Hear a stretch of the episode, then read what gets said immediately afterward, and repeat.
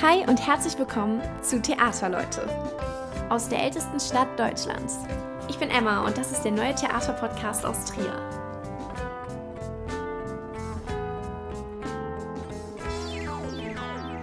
Hey zusammen und herzlich willkommen zurück zu Theaterleute. Schön, dass ihr mit dabei seid. Ich hoffe, euch geht's allen gut. Und ja, ich freue mich auf die heutige Folge. Ich habe nämlich heute den Intendanten des Theater Trier zu Gast, Manfred Langner. Manfred wurde 1958 geboren und fing 1994 an, als Intendant zu arbeiten, indem er zuerst das Grenzlandtheater Aachen leitete. Ab 2009 wurde er Intendant an den Schauspielbühnen Stuttgart und seit der Spielzeit 2018-2019 leitet er nun das Theater Trier. Nebenbei arbeitet er außerdem als Regisseur, hat inzwischen über 130 Stücke inszeniert und ist als Autor und Übersetzer tätig. Und ja, ich freue mich sehr, ihn heute hier zu Gast zu haben und von ihm einen kleinen Einblick darin zu bekommen, wie er überhaupt zum Theater kam und ja, was man als Intendant eigentlich so alles macht. Und damit begrüße ich ihn ganz herzlich. Hallo Manfred, schön, dass du da bist. Hallo Emma, ich freue mich hier zu sein. Ja, ich mich auch. Geht's dir gut? Ja, mir geht's eigentlich, eigentlich geht's mir gut. Ja, das Wetter ist so ein bisschen üsselig, aber mhm. so ist das halt im November. Äh, ja, und ansonsten kann ich nicht klagen. Ich, ich könnte viel klagen, aber ich mache es nicht, weil ich kann mich genauso über so viele Sachen immer am Tag freuen. Deswegen bin ich bei der Freude. Eine sehr schöne Einstellung. ähm, ja, ich habe zu Anfang eine kleine Schnellfragerunde vorbereitet, damit unsere Zuhörerinnen dich ein bisschen besser kennenlernen. Ähm, was ist denn dein Lieblingsort in Trier? Mein Lieblingsort in Trier ist tatsächlich äh, meine Wohnung auch, mhm. wo ich so einen Rückzugsort habe. Das kommt gleich nach dem Theater im Prinzip. Das Theater muss natürlich der absolute Lieblingsort sein, wo man wunderbar ist, aber auch der Rückzugsort ist genauso wichtig. Und ähm, hast du ein Lieblingsbuch? Oh, ich hatte früher äh, The Catcher in the Rye, Fänger im Roggen. Mhm. Äh, mittlerweile habe ich so viele Bücher gelesen und mag sie. Aber mein Lieblingsjugendbuch, wenn man das vielleicht sagen kann, war Catcher in the Rye. Ah, okay. Und dein aktueller Gute-Laune-Song, hast du da einen? Oh, na, habe ich leider nicht. Ich habe so viele Ohrwürmer. Das ist das äh, Problem. Okay. Ich war jetzt halt öfters in unserem neuen Kinderstück, Peterchens Mondfahrt, mhm. und da sind auch so viele Songs drin. Jetzt habe ich diese ganzen Ohrwürmer. Lieblingssongs habe ich nicht. Ich liebe viele Songs von Sängerinnen. Ich habe natürlich, komme so aus der Rocker, Rock'n'Roll-Zeit, natürlich mhm. mein Geburtsdatum. Insofern höre ich natürlich auch sehr viel Musik der 60er, 70er Jahre. Aber ich höre eigentlich alles quer durch den Garten. Ja, immer so stimmungsabhängig wahrscheinlich auch. Genau, genau. Spotify bin ich also ein Profi-Client und äh, höre halt wirklich alles von der Klassik bis zum Pop. Ah, ja, cool. Womit kann man dir eine Freude machen? Ah, oh, mit vielem, mit einfach guter Laune, mit einem positiven, mit einer positiven Einstellung, mit einem sehr guten Espresso, äh, mit einem sehr guten Glas Wein. Also es gibt so viele Sachen. Also ich könnte das gar nicht einschränken. Wo ging deine schönste Urlaubsreise hin? Na, meine schönsten Urlaubsreisen gehen im Augenblick äh, nach Südfrankreich, mhm. weil wir da so ein kleines Feriendomizil haben. Früher bin ich halt sehr gerne in die Toskana gefahren oder ah, ja. nach Korsika, sehr oft, sehr lange. Es zieht mich zum Mittelmeer. In die warmen Gebiete. In die warmen Gebiete, genau, wo es weniger öffentlich ist. Und äh, ja, Mittelmeer. Ich bin ein absoluter Freund und Fan des Mittelmeers. Ja. Auf was könntest du in deinem Leben niemals verzichten? Oh, es gibt auch so vieles meine Familie, meine Frau, meine Tochter. Oder wenn man es mal ganz banal sieht, ich könnte mich auf viele Dinge, könnte, ich würde nicht verzichten wollen auf Obst zum Beispiel. Also ich könnte auf Fleisch verzichten, ginge. Auf Obst könnte ich auf keinen Fall verzichten. Auf Kaffee kann man tatsächlich, tatsächlich verzichten, habe ich auch mal gemacht, mache ich aber nicht gerne. Ich auch nicht, das verstehe ich. Ähm, hast du ein Lebensmotto? Nee, Motto weiß ich nicht, also habe ich ehrlich gesagt nicht. Do, naja, man könnte eines sagen, ich habe mal ein, ein, Seminar gemacht, das war ein ganz gutes äh, und ganz, ganz spannendes. Und das war, das war auf Französisch, das hieß dann, äh, ist eine Maîtrise und da gibt es ein Motto, das heißt identifier, accepter et créer avec. Das mhm. heißt identifizieren, akzeptieren und dann damit umgehen. Ah, okay. äh, das heißt, wenn man ein Problem hat oder irgendwas im Leben, man muss erstmal dieses Problem identifizieren, dann muss man es akzeptieren. Das ist mhm. ganz wichtig, sonst machen die meisten Leute machen das eben nicht. Dann laufen sie immer gegen dieselbe Wand, die sie gerade gesehen haben. Ja. Und dann kann man damit umgehen umgehen, egal wie das Problem ist. Und dieses Identifizieren, Akzeptieren und dann damit umgehen, ist so ein bisschen auch mein Lebensstil. Ja, ja klingt nach einer sehr gesunden Einstellung.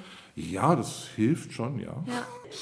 Ja, Manfred, das ist mittlerweile deine fünfte Spielzeit als Intendant hier am Theater Trier. Mhm. Ähm, davor hast du ja bereits andere Häuser geleitet, aber dein Weg zum Theater hat dich ja über mehrere Stationen geführt, sag ich mal. Also du hast ja nach dem Abitur erstmal was ganz anderes gemacht. Ja, ich habe ein dunkles Vorleben.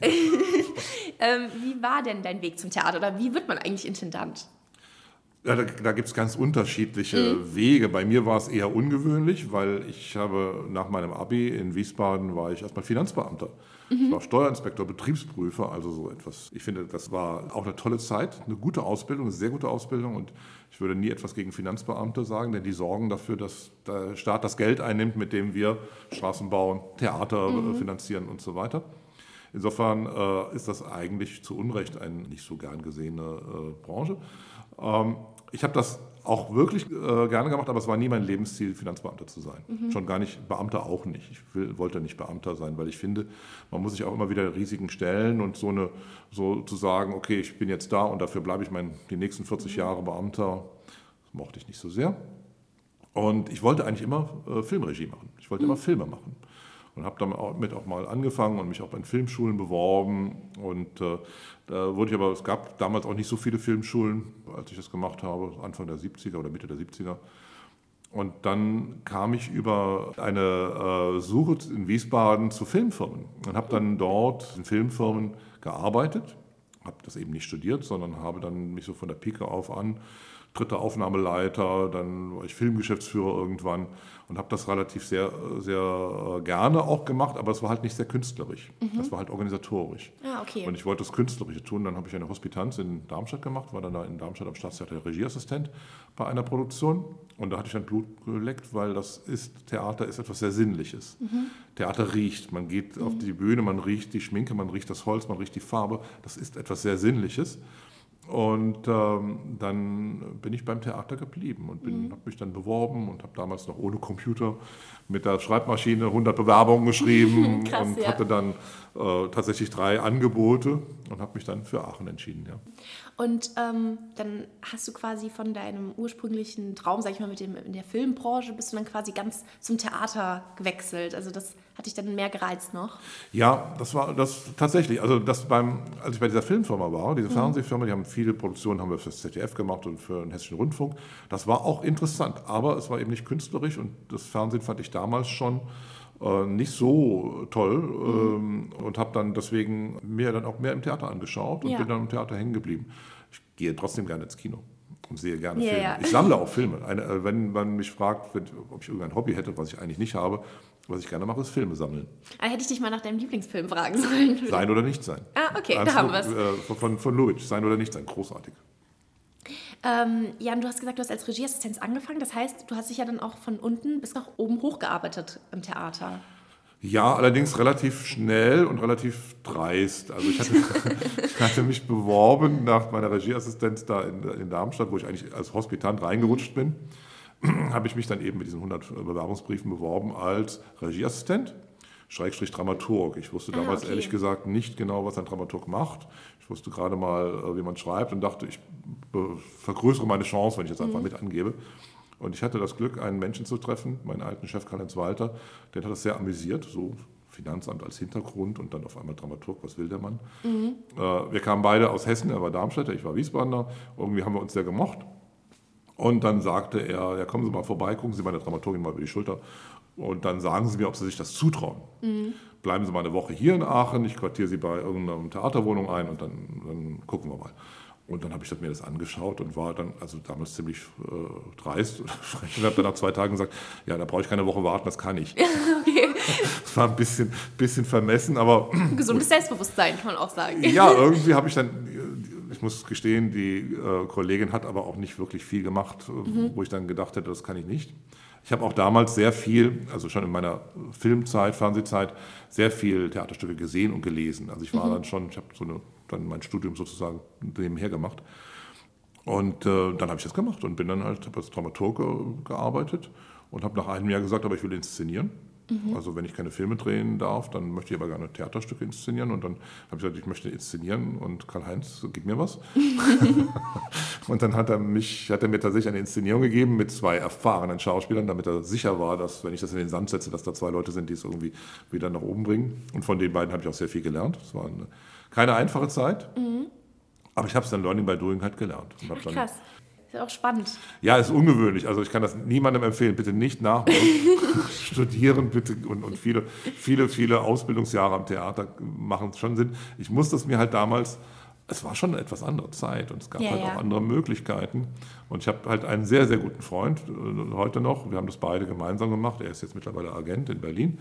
Und wir haben beide dieselbe Art und Weise gemacht. Er kam aus der Industrie, ich kam vom Finanzamt und wir haben beide uns für Theater dann interessiert und haben dann sehr viel auch ähm, gemeinsam ähm, ja, gesehen. Wir sind Mhm. von, von Wiesbaden nach Freiburg gefahren, um uns Theater anzuschauen oder nach Wien mit dem Auto. Also es war eine, eine ganz tolle Zeit Ja. und man lernt halt, man kann halt dann auch so sehr viel lernen. Ja.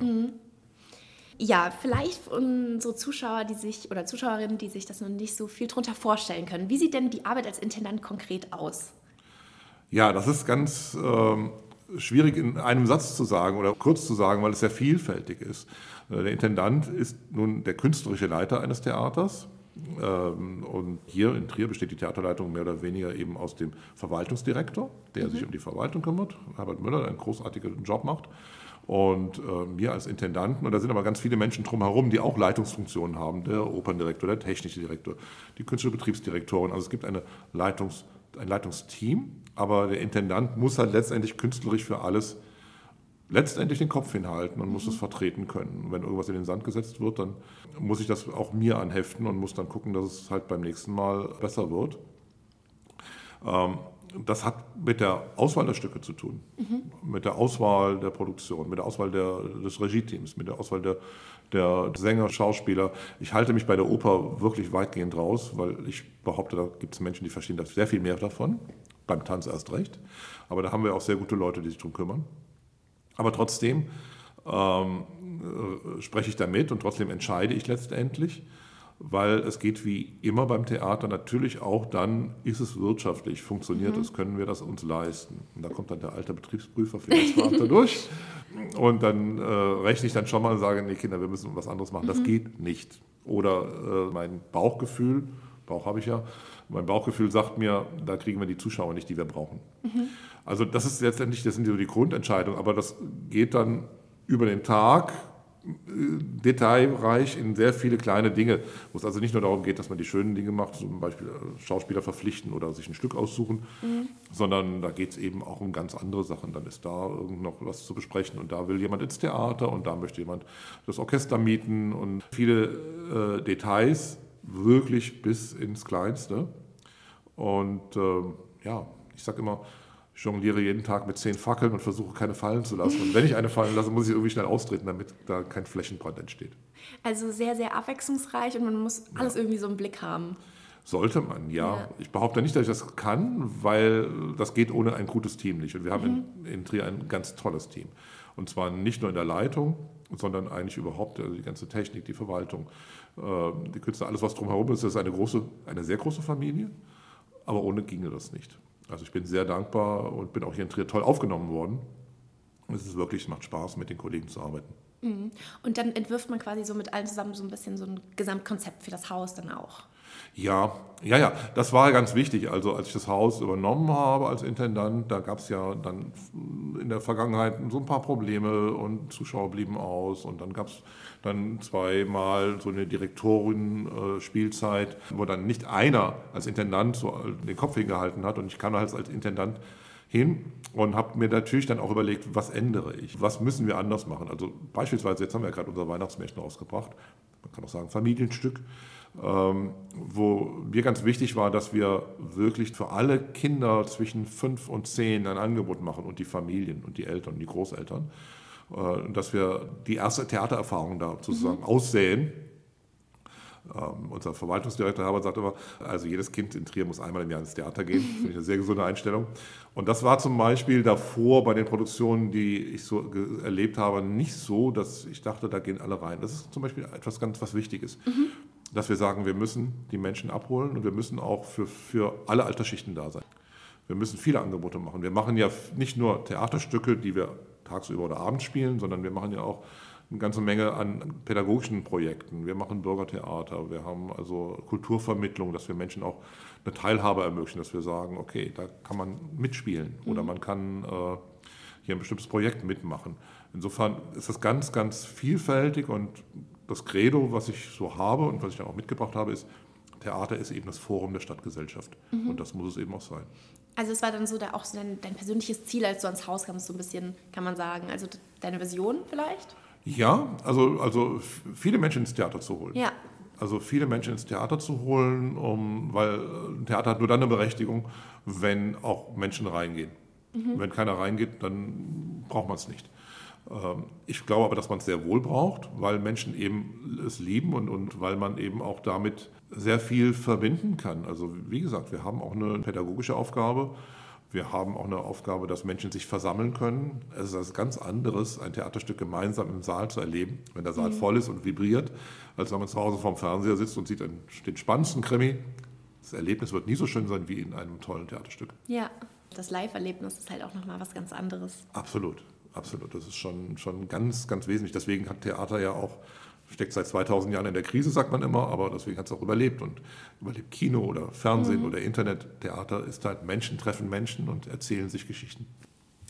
Wie ähm, machst du das denn, wenn du am Haus Veränderungen gestaltest? Also wie gehst du da vor? Hast du da vielleicht auch, hat da jeder Intendant so eine persönliche Handschrift oder ist das so eine Teamsache? Ja, es ist zunächst mal, man muss dann halt auch Leute dazu holen mhm. und Leute, auch die da sind, dazu nehmen. Also man muss versuchen, ein Team wirklich zu bauen. Ähm, es gibt immer so bei den Intendantenwechseln natürlich äh, das Problem, dass manche Intendanten erstmal alles Tabula Rasa wegnehmen, was da mhm. ist, was ich für problematisch halte, weil da geht dann sehr viel Erfahrung, sehr viel Kreativität auch verloren. Und ich muss nicht so, also ich mag Eitelkeit nicht, ich bin hoffentlich auch nicht eitel. Äh, ich, ich mag es nicht so, wenn jemand versucht, irgendwie zu behaupten, er hat es jetzt erfunden. Mhm. Auch ich gar nicht, sondern man lernt und man nimmt mit und man gibt Impulse und empfängt Impulse. Und deswegen ist die Schaffung von dem Team das Allerwichtigste, auch den Menschen, die schon an diesem Theater arbeiten, zu signalisieren, ich möchte mit euch gemeinsam was machen und ich bin jetzt nicht der, der Oberschlaue, sondern äh, lasst uns gemeinsam anpacken und einfach ein bisschen einen Impuls geben. Und das ist, glaube ich, das Wichtigste, dass man das schafft. Als ich das Theater hier, äh, die erste Aufführung nicht gesehen habe, die war relativ traurig. Es war ein Musical und das war trotzdem, der Saal war relativ leer und das war, und ich dachte, das ist irgendwo eine Tristesse in diesem mhm. Raum. Und diese Depression, die wollte ich wegkriegen. Ich wollte einfach, dass die Menschen Freude haben. Freude, ins Theater zu gehen, Freude, Theater zu machen. Und das heißt ja nicht nur, dass man nur lacht und eine Komödie spielt oder irgendwas Lustiges, sondern äh, die Freude auch, sich schwierigen Stoffen zu widmen, mhm. Dinge zu erleben, Geschichten zu sehen. Die müssen wir vermitteln. Und das geht nur im Team. Und dieses Team zu schaffen, ist die Hauptaufgabe. Ja, verstehe. Und äh, wie langfristig plant man da? Also guckt man da immer so von Spielzeit zu Spielzeit, was sich anbietet, wie man, was man vielleicht verändern möchte? Oder ist das schon so, dass man da ähm, langfristig schaut, wie sich das Theater entwickeln soll vielleicht? Naja, das hat man natürlich auch. Also ich glaube, das muss man auch, dass man natürlich schon auch ein Ziel hat, wo will man in zwei, drei, vier, fünf Jahren stehen. Mhm. Gleichzeitig aber, äh, man muss auch die Spielzeiten vorweg planen. Und äh, ich bin leider immer etwas spät, weil ich würde am liebsten Dinge sehr spontan entscheiden. Das macht alle Menschen, die mit mir arbeiten, wahnsinnig. Das tut mir sehr leid. ähm, aber ich weiß natürlich auch, wir müssen den Spielplan rechtzeitig machen. Es sind einfach Termine. Mhm. Und äh, ich habe ab der nächsten Spielzeit einen Kollegen, Lars Schwenzel, und dadurch sind wir auch nochmal anders gefordert. Und wir arbeiten jetzt gemeinsam schon an der nächsten und der übernächsten Spielzeit. Ähm, man muss schon äh, ein Jahr mindestens vorausplanen. Mhm. Das muss man schon. Gleichzeitig aber, finde ich, muss man sich auch Lücken offen halten, wenn eine Produktion besonders gut läuft, dass man sagt, oh, diese Produktion, äh, da wollen mehr Menschen rein, als wir gehofft haben, da machen wir noch mal ein paar Zusatzvorstellungen. Mhm. Und man muss auch gucken, dass man sagt, okay, das war ein Wagnis, das ist gut gegangen oder das ist weniger gut gegangen, wie reagieren wir auf bestimmte Dinge, aber auch inhaltlich.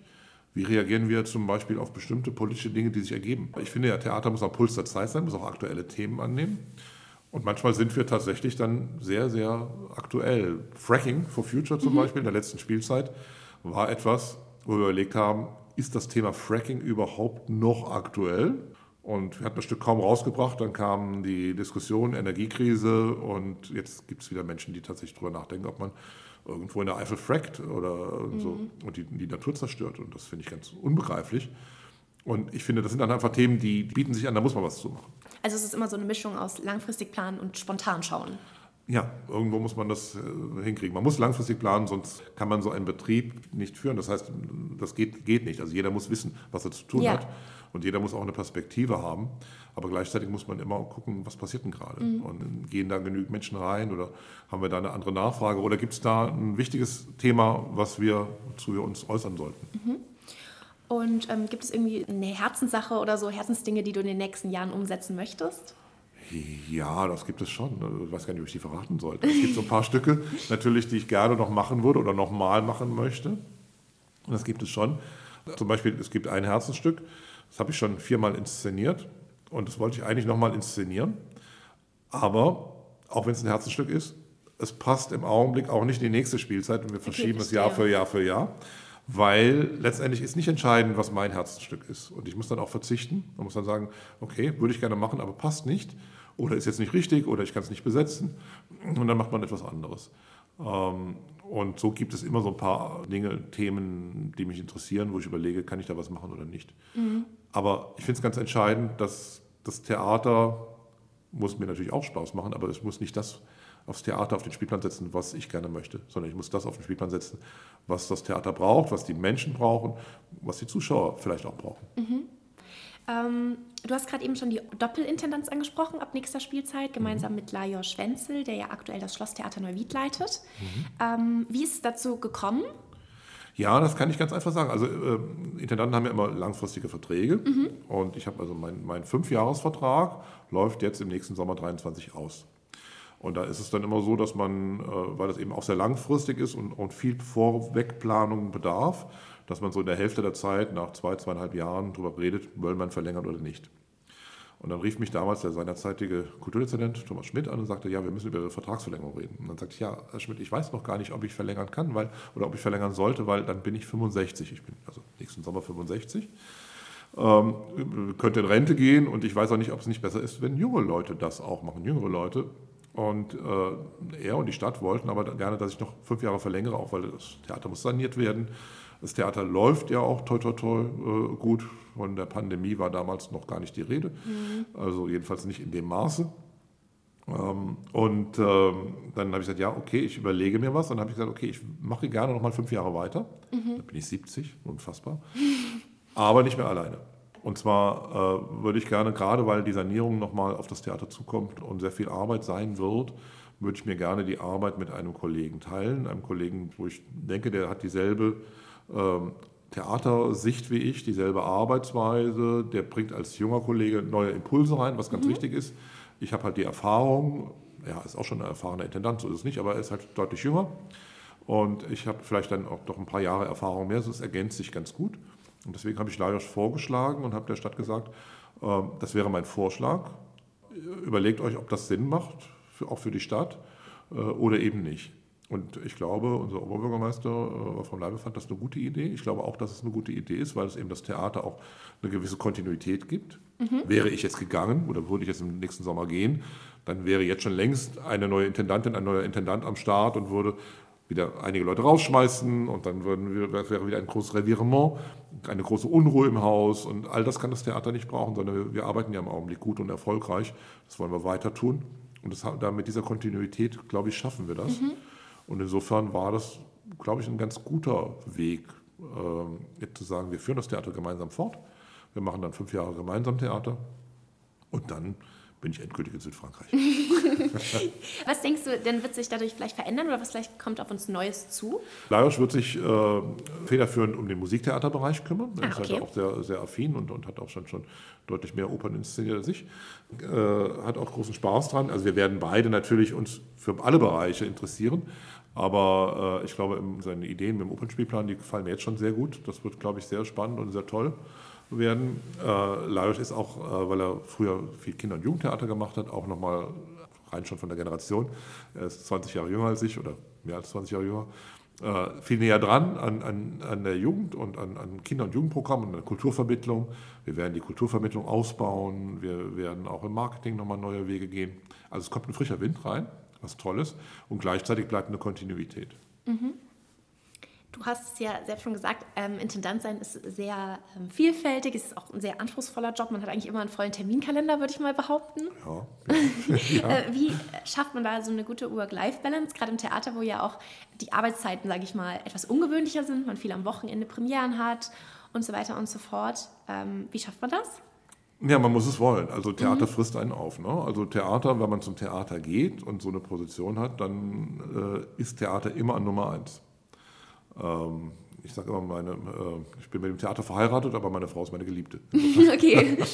Insofern betrüge ich das Theater ab und zu mit meiner Frau. Aber im Ernst, es ist tatsächlich so, es nimmt viel Zeit, es braucht viel Zeit äh, und man muss halt auch immer immer letztendlich auch äh, die Zeiträume dafür haben. Das führt dazu, dass ich halt auch sehr oft abends und nachts arbeite, was mhm. mir entgegenkommt, weil ich eher ich schlafe lieber mal eine Stunde länger und arbeite aber dann bis 3 Uhr nachts.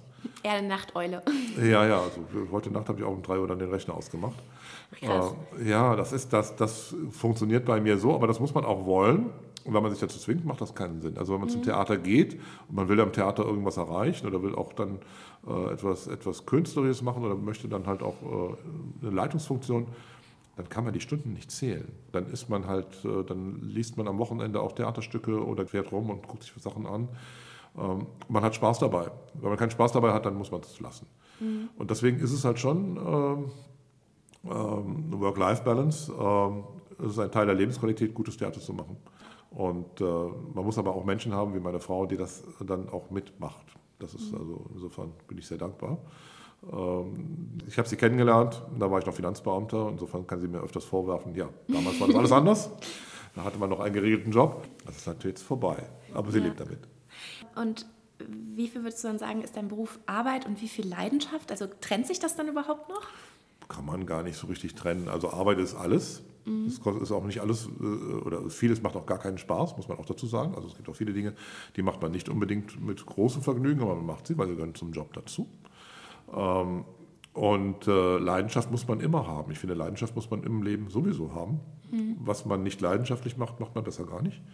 Äh, und insofern ist das Theater natürlich auch eine Leidenschaft von mir. Und Arbeit ist es oft. Wie gesagt, ich könnte viel, über vieles klagen und ich kann mich über vieles freuen und ich entscheide mich für die Freude. Ja, apropos Freude, du hattest ja vorhin schon gesagt, dir ist es vor allem wichtig, dass das Publikum Freude am Theater hat, also ja. äh, Spaß an den Inszenierungen, an dem, was sie sehen. Ähm, was würdest du sagen, warum ist das Theater für die Stadt und vielleicht die Gesellschaft generell wichtig? Ja, weil das Theater eben ein Zentrum ist, ein Forum. Man, es gibt, äh, wenn ein Theater aktuell und lebendig ist, dann äh, konfrontiert es die Menschen eben mit Themen und es bringt Menschen zusammen, sich über bestimmte Dinge auch auszutauschen, Gedanken zu machen. Es unterhält. Theater, was nicht unterhält, ist langweilig, das ist ganz fürchterlich. Mhm. Ähm, aber wenn es ja es unterhält, dann ist das nicht nur die Operette oder die Komödie, sondern es unterhält ganz einfach, indem wir gemeinsam Geschichten erleben, uns mit Themen beschäftigen, äh, indem wir ein Verständnis für Kultur entwickeln von klein auf, mhm. indem wir eben auch sehr viele Menschen haben, die eben von klein auf ins Theater gehen. Schüler, Studenten natürlich auch kommen äh, und, und, und erleben die Bandbreite unseres Angebots und werden einfach sowohl mit aktuellen äh, Themen konfrontiert, aber auch äh, mit einer kulturellen Tradition. Auch ganz wichtig, dass wir eben auch eine kulturelle Tradition weiterbilden, äh, in, jeder, in jeder Sparte. Ob das jetzt die Oper ist oder der Tanz oder das Schauspiel. Äh, jetzt läuft gerade sehr erfolgreich Der gute Mensch von Sitzschwan von Brecht und ist auch wieder ein total aktuelles Stück mhm. in einer sehr jungen, modernen Inszenierung äh, von Christina Gegenbauer. Da bin ich sehr froh drum. Das war ein Risiko, eine junge Regisseurin, die ich gar nicht so gut kannte, äh, mit, dem, mit der Eröffnung der Spielzeit zu betrauen, aber das hat sie ganz toll gemacht und das Haus ist voll. Die Leute gehen gerne rein, und zwar alt wie jung. Und äh, das ist eben das Tolle. Wir haben wirklich ein, ein, ein, ein, Thema und wir haben gleichzeitig eine kulturelle Tradition und die verteidigen wir und das bringen wir voran und deswegen ist Theater eben ganz, ganz wichtig. Man muss einfach nur mal in die Städte gehen, die kein Theater haben. Mhm. Wie. Äh, wenig da passiert. Also da kann natürlich kein Kulturvermittler, kein Sänger, kein Schauspieler, kein Musiker äh, in die Schulen gehen. Wir gehen viel in die Schulen. Unsere Musiker aus dem äh, Philharmonischen Orchester der Stadt äh, machen Kofferkonzerte in Schulen. Wir machen viele Angebote. Walter Pattberg mit seinen Familienkonzerten. Also die Angebote vom Theater Trier an alle Generationen sind unglaublich vielfältig. Und das kulturelle Leben in der Stadt wäre sehr viel ärmer, wenn es das nicht mhm. gäbe. Du hattest ja vorhin auch Fracking angesprochen oder aktuell läuft ja auch zum Beispiel Untergänge. Das sind ja auch alles Stücke mit irgendwie ja, einer politischen Message, sage ich mal, oder zumindest was darauf anspielt. Ähm, gerade jetzt aktuell in den krisenreichen Zeiten, muss man ja leider sagen, würdest du sagen, dass Theater auch einfach wichtig ist, um den Menschen vielleicht Zuversicht zu geben oder sie aufzurütteln ein Stück weit? Also meinst du, das ist auch Aufgabe des Theaters? Ich glaube schon. Also ich glaube, dass Theater auch die Aufgabe hat, Menschen zu vereinen. Und äh, ich finde, Zuversicht ist ganz wichtig. Wir können uns nicht in der Depression gehen. Wir kommen nicht weiter, wenn wir in Sack und Asche gehen, sondern wir müssen ja, Probleme erkennen, akzeptieren und damit umgehen. Das ist genau das Motto wieder. Sind wir wieder am Anfang. Da sind wir wieder am Anfang. Und so ist auch der Theaterspielplan. Also wenn wir, wenn wir so etwas haben wie Fracking, dann muss man dieses Problem tatsächlich erkennen, muss wissen, was bedeutet das. Und dann muss man akzeptieren, dass es das gibt, dass Menschen das wollen, aus bestimmten Gründen. Und das ist jetzt nicht nur sicherlich auch äh, Gewinnstreben, aber möglicherweise einfach auch die Gasversorgung, die Energieversorgung. Man muss aber auch akzeptieren, dass das eine Umweltzerstörung ist. Und dann muss man damit umgehen. Und Alistair Beaton, der das Stück geschrieben hat, und wir haben es in Deutschland dann angesiedelt, haben es ein bisschen auf Deutschland adaptiert, erzählen halt, was passiert, wenn man das macht. Und äh, das ist, finde ich, etwas, was durchaus Zuversicht geben kann, weil es äh, berührt ein, ein schwieriges Thema. Es berührt auch unsere Problematik. Wir wollen alle irgendwie im Winter, müssen wir alle mal die Heizung aufdrehen. Ich habe es bisher noch nicht getan. Ich hoffe auch, ich kann es rauszögern. ähm, aber das ist ein Thema und wir müssen damit umgehen. Und ich finde, wir, muss, wir müssen positiv mit den Dingen umgehen. Wir dürfen uns nicht irgendwie in Depression äh, flüchten, sondern wir müssen Dinge anpacken. Und dazu kann natürlich so ein Gemeinschaftserlebnis im Theater wirklich dienen. Und ähm, bei der Auswahl der Stücke oder wenn jetzt die Spielpläne erstellt werden, gemeinsam mit der Dramaturgie, ähm, da wird dann auch wahrscheinlich das immer so ein bisschen im Hinterkopf behalten. Also natürlich der Unterhaltungsfaktor spielt ja wahrscheinlich eine große Rolle, aber auch eben dieses, ja, dass man irgendwie was erreichen möchte bei den Menschen. Ja, natürlich wollen wir auch eine Vielfalt darstellen. Ja. Also es macht jetzt keinen Sinn, wenn wir nur beispielsweise im Schauspiel nur aktuelle moderne Stücke spielen, sondern wir wollen natürlich auch Klassiker, die uns was sagen, spielen. Auch das ist wichtig. Also die Frage, spielt man heute Werther, weil es auch ein Thema ist für junge Leute. Oder ähm, jetzt äh, im Augenblick habe ich gerade ich gerade dabei zu lesen ein Stück über Putin, mit dem ich mich im Augenblick dann wie alle Menschen irgendwie sehr beschäftigen müssen äh, und wo ich dann denke, macht es Sinn, das zu spielen? Ist es hilfreich oder ist es nicht hilfreich? Ähm, also diese Auswahl zu treffen ist ganz, ganz wesentlich und sie muss vielfältig sein.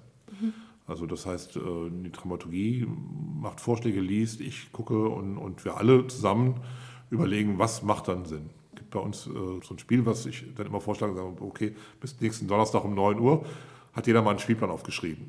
Das muss dann nicht so sein, dass der dann verwirklicht wird, aber dass man sagt, okay, das wäre jetzt so meine Vision Ja. einer, einer, einer Spielzeit. Ja, und mal gucken. Und irgendwann steht es dann fest. Und dann muss man natürlich auch gucken, können wir es denn besetzen, können wir es spielen? Ist das denn auch zu finanzieren? Ist das zu teuer oder können wir uns das leisten? Und wer inszeniert das und wer könnte das spielen? Also diese ganzen Dinge kommen ja dann hinterher. Das heißt, die, die schönen Pläne oder die Ideen, die sind toll, aber letztendlich müssen sie natürlich auch realistisch sein. Und dann fängt so der, ich sage jetzt mal, die etwas grauere Alltag an, indem man sagt, okay, ja, haben wir den Schauspieler, haben wir den Sänger, können wir uns das leisten? Äh, ist das mit dem Bühnenbild überhaupt baubar? Und können wir unserer Kostümabteilung zumuten, dass sie die vielen Kostüme schneidern? Also all das muss bedacht werden, bis ins Detail. Und das sind dann so die, ja, die Mühen der Ebenen. So die Rahmenbedingungen Ja. schaffen. Genau, die Rahmenbedingungen schaffen. Ja, Manfred, du bist ja auch als Regisseur tätig, am Theater Trier, aber auch in anderen Theatern. Ähm, was ist dir wichtig bei deiner Arbeit als Regisseur? Oder vielleicht anders formuliert, was macht für dich eine gute Inszenierung aus? Also meine Lieblingsinszenierungen sind die, wo man nicht über den Regisseur nachdenkt. Also ich finde es fürchterlich, wenn ich eine Inszenierung sehe und denke, ah, der Regisseur hat die und den Einfall gehabt. Das stört mich dann meistens sehr, sondern ich möchte eigentlich, dass sich die Geschichte erzählt und dass alles, was ein Regisseur oder was während einer Produktion an, an Gedanken, an Ideen hineinkommt, sich der Geschichte unterwirft, damit wir nicht denken, ah, da war ein toller Regisseur, der hat ja super Ideen, aber ich denke gar nicht mehr über, die, über den Kern oder die Botschaft des Stückes nach. Ähm, für mich ist eine gute Inszenierung dann, wenn ich eben nicht darüber nachdenke, wie es gemacht wurde. Was bei mir schwerfällt, weil ich natürlich immer mit einem professionellen Auge mir Inszenierungen anschaue. Und ich versuche immer mehr die Naivität zu bewahren, als wäre ich jetzt ein, ein ganz normaler Zuschauer, der sich eine Karte kauft, reinsetzt und guckt. Und, und so, aber natürlich guckt man natürlich auch mal mit einem etwas anderen Blickwinkel. Ähm, das ist für mich eine, eine, eine gute Inszenierung. Und ich versuche es auch bei meinen eigenen Inszenierungen so zu halten, dass ich jetzt mich nicht als Regisseur vordränge. Ich habe natürlich einen Plan, klar. Ich habe ein Konzept, auch richtig. Äh, Ich habe auch für jede Szene mir eine Lösung überlegt. Aber ich finde es auch ganz schön, wenn man gemeinsam guckt, was entsteht denn auf der Probe. was passt in dieses Konzept, was passt in den Plan, was können die Kollegen an Kreativität reinsteuern? Und dann wächst so ein Abend, dann wächst so ein Stück, äh, dann baut man die Szenen so zusammen. Und wenn das dann gemeinsam entsteht, dann ist meistens auch nicht unbedingt so eine Regieeitelkeit drin. Oder mhm. Es gibt ja Inszenierungen, da sieht man, dass jetzt die Kreissäge zufällig auf der Probebühne rumlag und dann wurde sie eingebaut und man denkt, sie macht aber gar keinen Sinn. So. Okay. Mhm. Also äh, alles, was man weglassen kann, sollte man weglassen. Mhm. Alles, was dazu beiträgt, die Geschichte zu erzählen, ist gut. Das ist sehr gut. Alles, was jetzt irgendwie aus anderen Gründen reinkommt, möchte ich eigentlich nicht sehen. Mhm. Und hast du ein Stück, was du in Zukunft gerne mal inszenieren würdest? Oh, es gibt vieles. Es gibt auch viele Sachen, die ich schon inszeniert habe, die ich gerne wieder inszenieren würde. Ich würde gerne nochmal Faust machen, aber Faust war hier vor ein paar Jahren. Das macht erstmal keinen Sinn. Es gibt schon ein paar Stücke, die ich gerne inszenieren würde. Äh, die, die jetzt ganz nah auf der Liste sind, die verrate ich jetzt ja, nicht. Aber also Faust wird jetzt nicht kommen, ähm, würde ich aber eigentlich gerne nochmal machen.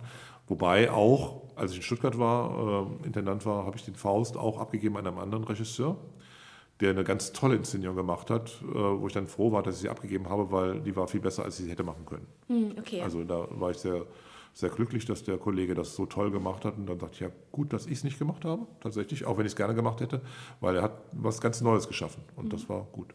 Gerade bei Faust, was ja eigentlich so viel jeder kennt, so, genau. zumindest die, die Lektüre, ähm, ist das bestimmt auch schwierig, da immer wieder neu ranzugehen, weil es ja wahrscheinlich tausend Inszenierungen davon gibt. Ja, es erzählt eben, das ist eben das, das Tolle an so einem Klassiker, gerade an dem deutschen mhm. Klassiker schlechthin, dass jede Zeit und jede Generation kann das immer neu sehen und neu bewerten, weil es mhm. sind so Kernfragen unseres Daseins, mit denen man sich da beschäftigt. Und die Fragen ändern sich nicht, die Antworten und die Perspektiven, die ändern sich. Aber die Kernfragen, die bleiben. Und deswegen ist das zum Beispiel eines der großen Werke, die wir auch weiter pflegen müssen. Mhm und wo man vielleicht dann immer wieder irgendwie was Neues dann drin auch entdeckt. Genau, jede Generation entdeckt was Neues. Ja. Wenn du Faust inszenieren würdest, würdest du es anders sehen als ich. Ja, wahrscheinlich. ja, ähm, vielen Dank, Manfred, das war super spannend. Einiges Neues erfahren über das Intendantensein. Das freut mich. Ich danke. Es hat Spaß gemacht. Ja, das freut mich. Ähm, ich habe am Ende noch eine kleine Abschlussfrage, die kennst du wahrscheinlich schon. Und zwar, ähm, mit wem würdest du gerne mal ein Stück im Theater Trier anschauen? Hast du wahrscheinlich schon mit einigen, aber. ich habe schon mit einigen, ja, natürlich. Ich habe schon mit einigen äh, angeschaut. Ich habe mich jetzt auf diese Frage auch gar nicht vorbereitet. Ich kenne sie natürlich und dachte, mir fällt spontan was ein. Es gibt so viele Menschen, mit denen ich gerne ein Stück im Theater Trier anschauen würde. Äh, weil ich gerade mit einem Kollegen über ihn gesprochen habe, würde ich sagen, mit HP Kerkeling würde ich gerne ein Stück ah, okay. im Theater Trier anschauen. Einfach weil ich ihn dazu animieren wollen würde, etwas in diesem Theater zu machen beispielsweise. Es ist lustig, weil das hat Giovanni ähm, letzte Folge auch gesagt. Ah, siehst du. Das ist ein, ein gern gesehener Gast hier anscheinend. ja, ich, ich glaube, es sind Best Buddies mit Isabel Varell, mit der ich wiederum auch gerne zusammenarbeite, die ich auch sehr mag. Und so, und ich habe immer mit Isabel gesagt, Isabel, wir müssten mal was mit HP Kerkeling machen, aber das kann man ausschließen, weil der Mann hat ganz andere Interessen. aber ja, es gibt, gibt aber wirklich viele, viele Menschen, die ich ins Theater Trier locken wollen würde vor allen Dingen jeden Trierer, der noch nicht da war, würde ich gerne einladen und würde mich neben ihn setzen und sagen, guck dir das an. Ja. Ja, das ist doch ein äh, schöner Aufruf jetzt hier am Ende von der Folge. Also äh, Leute, wer noch nicht im Theater war, im Theater Trier, ähm, kommt gerne vorbei. Ich habe auch eine Folge mit Philipp aufgenommen über den derzeitigen Spielplan. Da könnt ihr euch dann jetzt auch immer informieren, was euch diese Spielzeit noch so alles erwartet. Ansonsten findet ihr das natürlich alles nochmal auf der Theater Trier Homepage oder im neuen Spielzeitheft. Ja, Manfred, danke, dass du da warst. Vielen Dank dazu. Ich war sehr gerne hier. Es hat viel Spaß gemacht und ja, bin ja, gespannt. Dann wünsche ich allen da draußen noch einen schönen Tag, die natürlich auch, trotz Dankeschön. des grauen Wetters. Ja, auch immer und euch auch an den, hier gerade diesen Podcast hört. Genau. Bis zum nächsten Mal. Ich freue mich schon sehr auf die nächste Folge und ja, bis dann. Tschüss.